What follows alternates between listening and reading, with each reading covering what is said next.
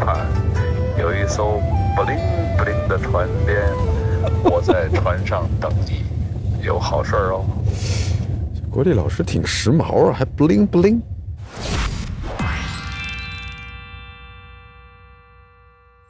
哇，这就是西湖边了。哇，西湖。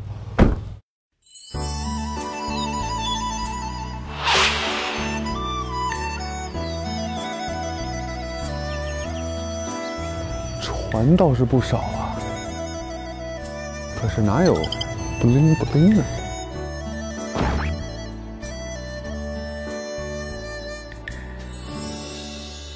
哦，那儿有一艘船，可是这艘船一点都没有不灵不灵的。哎，您好，您好，哦，麻烦您，我问一下，这个这附近有没有一个一个特别闪闪光的船？沈光的船要到那边对岸吗对对，不对，国立老师不可能让我游过去。哎，这见个大师真不容易，这天儿也太冷了。哈哈，这儿有一艘金碧辉煌的船。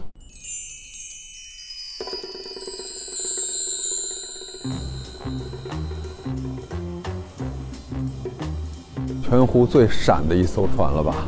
让我看看，国立老师在不在上面？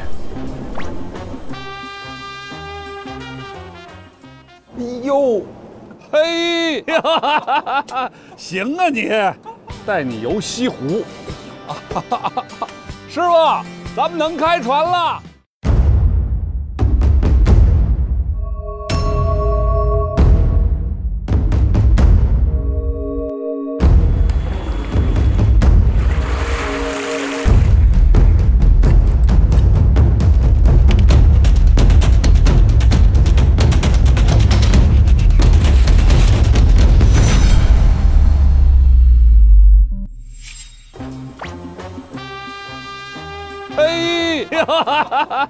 行啊你，带你游西湖，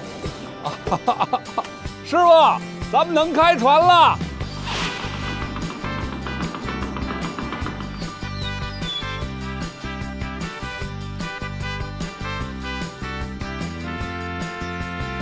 你发现这个船跟其他船不一样的地方了吗？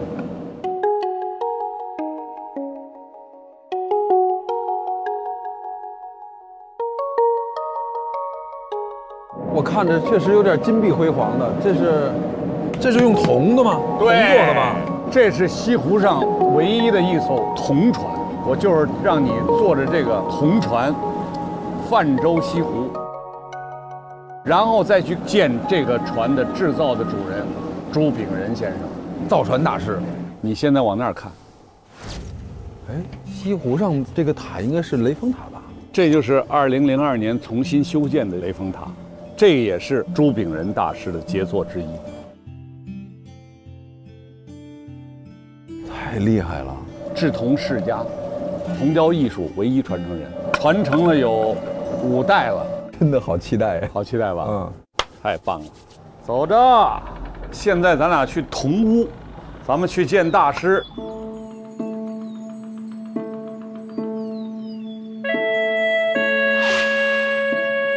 杭州古称钱塘、临安。在南宋时期，杭州涌入了大批的铜匠，他们在打铜巷聚集。这些叮叮当当的敲打声，每日回响在杭州最热闹的河坊街上。这里现今矗立着世界上仅有的一座铜屋，屋内桌椅板凳、屏风摆设、门窗梁柱。三千平米铜屋上的一砖一瓦，全都用铜手工打造而成。这座铜光闪烁的明清风格大宅内部，陈列了铜屋主人朱炳仁上千件铜雕艺术作品。在这里，铜变换多种身姿，静待时间流转。朱炳仁铜雕艺术博物馆，铜的砖啊，铜，这真是铜铜墙铜地啊！说铜墙铁壁可以是这么说了吧？对啊，你说这铜还更细腻，你发现没有？它比砖雕更细腻。它金属嘛，它金属更细腻，太漂亮了，这个。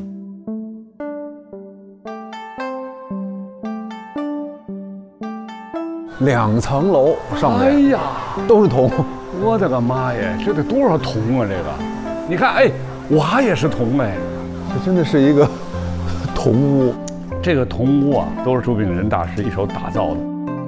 哇，这是那个永乐宫的壁画，他把永乐宫的壁画都做成铜的了。哇，雷峰达，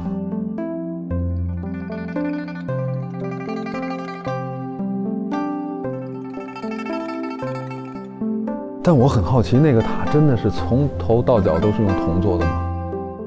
我带你去看，可以把你所有的好奇都给你解决了，嗯是吧？嗯。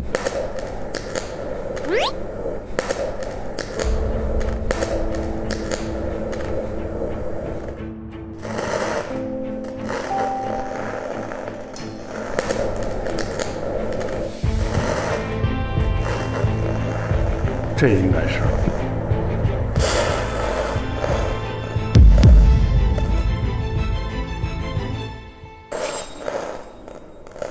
朱大师，啊啊，谁在叫啊？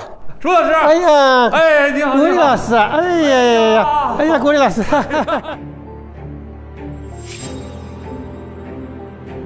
朱炳仁，中国国家级非物质文化遗产铜雕技艺唯一传承人。朱家自清朝同治年间开始打铜，到今天已经传承了五代。由于战争和经济萧条，朱府铜艺曾经一度沉寂。朱炳仁在四十岁的时候，还是一个练铜工艺的门外汉。在无铜可做的年代里，朱炳仁跟随父亲苦练书法，习得传统文化，一直在为复兴祖传的铜艺做准备。随着铜市场逐渐被重新开发，已过不惑之年的他一头扎进书堆，从做铜字、铜牌开始，朝着恢复祖业的理想一步步靠近。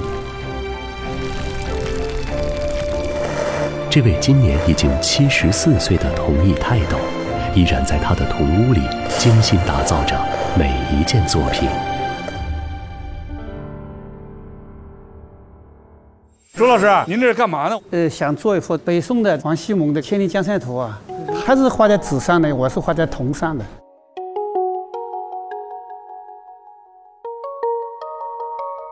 这个工艺呢，我就把它称作叫熔铜艺术。熔铜，熔，铜，哎，熔铜艺术的发明源于一场意外。二零零六年，全世界最高的佛塔常州天宁宝塔竣工之际遭遇大火，宝塔内大部分铜瓦被熔。清理现场时，无限悲伤的朱炳仁意外发现，高温中融化了的铜肆意地流淌在地上，千姿百态。这种流畅之美是人工铸造的铜无法实现的。自此，朱炳仁以独特的艺术视角创造了熔铜艺术。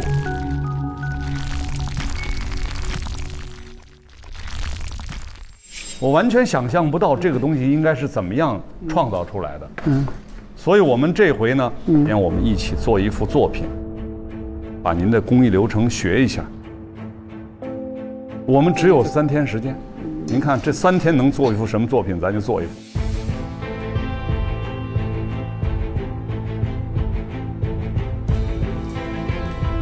熔铜是我们五代人的心血，每一个手法都是千辛万苦才能得到的，也可以说是夺门秘诀。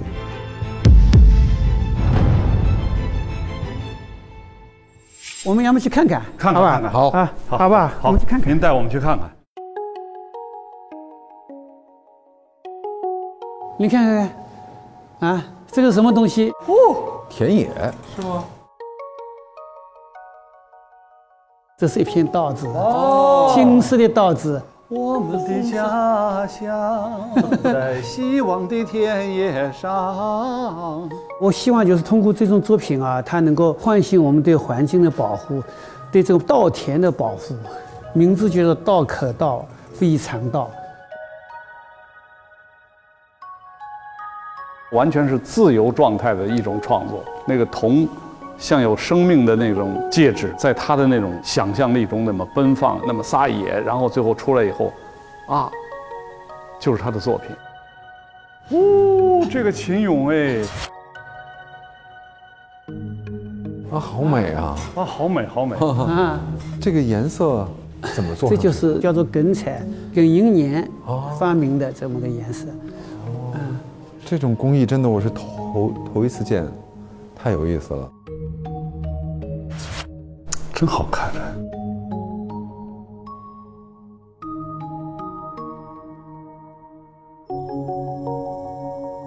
哇，这边还有哎，上帝的权杖，上帝的权杖啊这也是一幅画，哎，真的是千姿百态。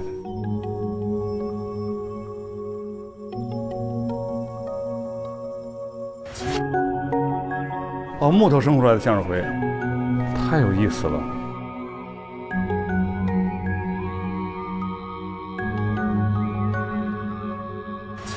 啊，啊，融化的梵高，哎融化的法。太好玩了。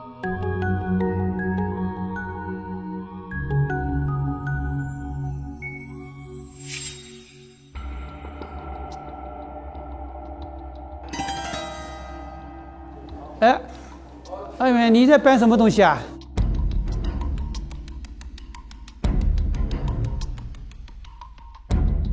这干嘛呢？这是我儿子，哎，国立老师好，国立老师好，朱俊明，你叫我俊明就可以了。哎，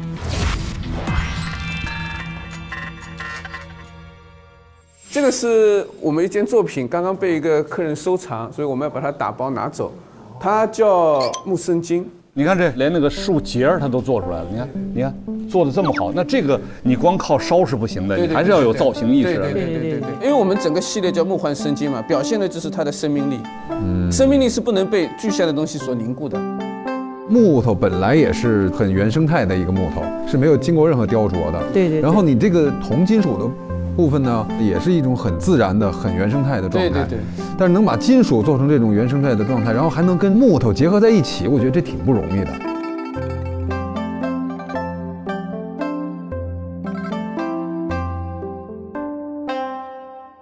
带着你各种各样的迷，迷和好奇，我也是和你一样的。嗯，那咱能不能做一件这样的木幻生金的这个作品，来体验它所有的这个制作过程？嗯，把所有的谜都跟着师傅这几天都给它解开。太好了。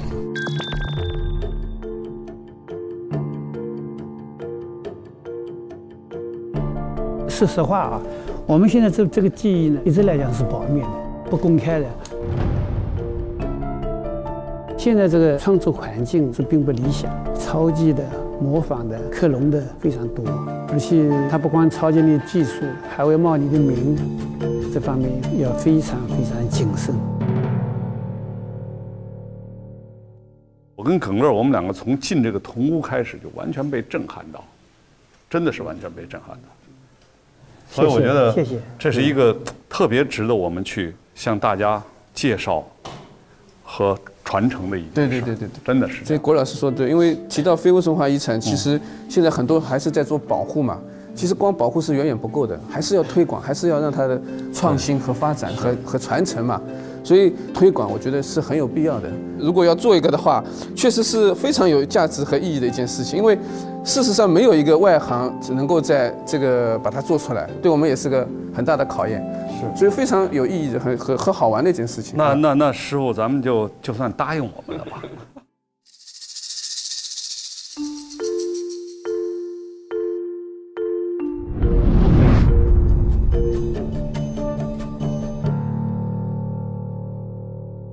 好，可以可以。师傅，我们保证完成任务。谢谢谢谢谢谢谢走走谢，谢谢谢。好。刚刚看了大师这么多作品，我还想带你们去看一件迄今为止大师作品里面最震撼、最重要的一件。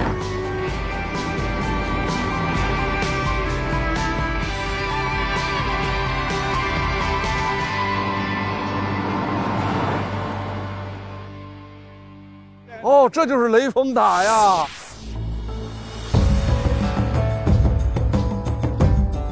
众人皆知，雷峰塔是杭州的一张名片。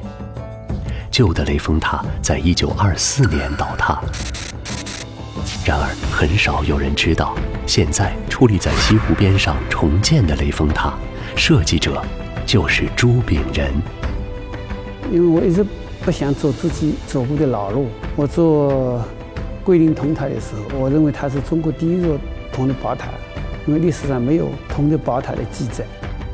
那雷峰塔我能不能够创造个新的高度呢？做一个中国第一座彩色铜雕宝塔。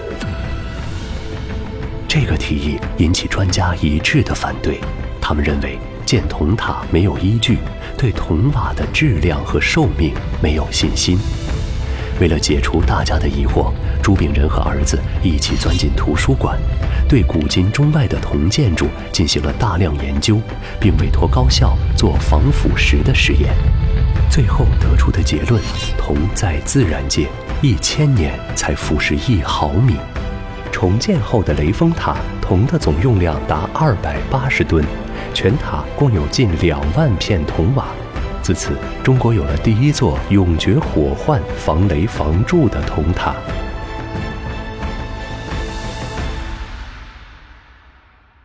雷峰塔我们外面能够看到是五层，这是塔的一层。哎，一层。那我们这里看啊，这个匾就是我做的一个匾，那么就是原来这个匾换下来。有意思，这个塔的主结构其实是钢结构，它等于是古塔的外形，但是是现代的结构，是吧？这个地方呢，最重要的这个就是什么呢？遗址在这儿啊！哎，遗址在那，它实际上是塔中塔。这个震撼，这个震撼。它这个是塔基呢，塔基位置在这里呢。这个砖的多厚啊！你看这个底下底多底。这个是真正老祖宗留下来的东西。既要完美的再现雷峰塔的南宋风貌，又要留下现代审美的印记，还要实现铜雕工艺的新突破。朱炳仁在重建雷峰塔时，大胆提出要用彩铜作为青砖塔身外包的材料，这是中国首次给古塔穿五彩新铜衣的尝试。但当时中国并没有彩色铜雕。在查阅了十万字的资料，经过无数次的配方试验后，他才找到了一种方法，让铜焕发出比木漆更鲜艳也更持久的色彩，而且能确保铜质百年不受侵蚀。其实最难的还是雷峰塔的这个建设。我的理想要建一个中国第一座彩色铜雕宝塔，不光是氧化的黑色，还要有这个中国红的色彩。不是能够攻攻克一个难关就能够完成的，走到最后，呃，才是感觉到啊，真的，我的这个愿望就是这样实现。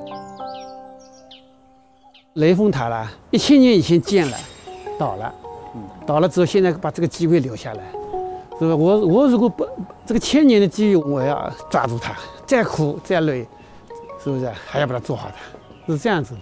是。二十年来，朱炳仁用铜造雷峰塔的理念，抢救性的恢复了中国众多古建筑，从峨眉金顶到灵隐铜殿。如今，中国超过百分之九十的铜建筑都由朱炳仁设计建造，而他最为得意的作品雷峰塔，也在倒塌了七十八年之后，再现了雷锋夕照的壮丽景观。